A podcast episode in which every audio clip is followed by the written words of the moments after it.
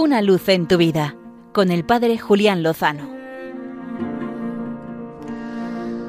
Muy buenas amigos de Radio María.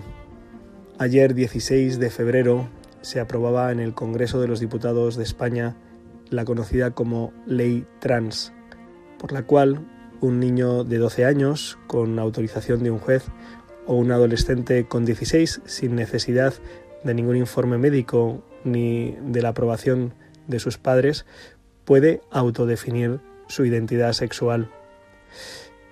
El deseo se ha convertido en ley y un deseo absolutamente emotivista. La Iglesia, desde su precioso magisterio sobre la afectividad y la sexualidad, iluminada por la Escritura, el Génesis y el Evangelio, y también por el magisterio de la Iglesia, especialmente por la teología del cuerpo de San Juan Pablo II, ilumina a los jóvenes y a los adolescentes para que se reconozcan y se amen tal como son y no necesiten rechazar su identidad y elegir una a su libre albedrío. Pero no solo la Iglesia, sino que recientemente desde distintas instancias civiles se levanta la voz para denunciar esta mentira que provoca graves daños. Hace unos días tenía la oportunidad de asistir a una conferencia titulada soy quien decido ser, en la que unos profesores universitarios de Asturias, autores del libro Nadie nace en un cuerpo equivocado, daban la señal de alarma y sostenían, afirmaban, que se está produciendo un auténtico contagio social. Las redes sociales, fundamentalmente también los espacios televisivos, series y películas, están provocando que muchos adolescentes que experimentan alguna dificultad con su propia identidad vean en la transición de género, en el cambio de sexo, una solución a sus problemas.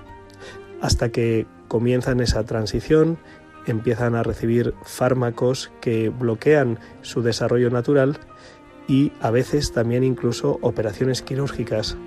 Cuando llegan al punto de destino se dan cuenta de que su insatisfacción no ha desaparecido y la decisión que tomaron, en algunos casos irreversible, no da solución a sus problemas.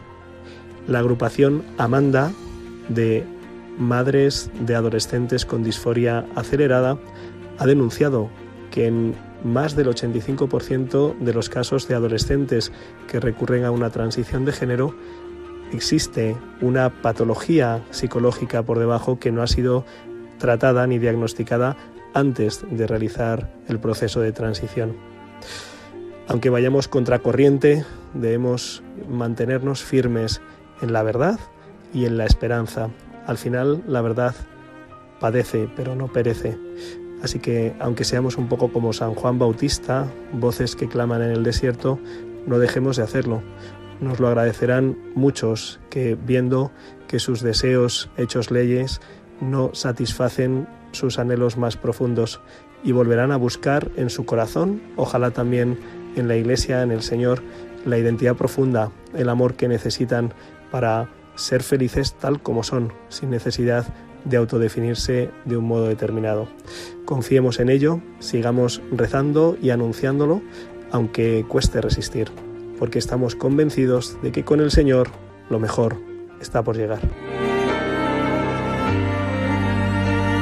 Una luz en tu vida con el Padre Julián Lozano.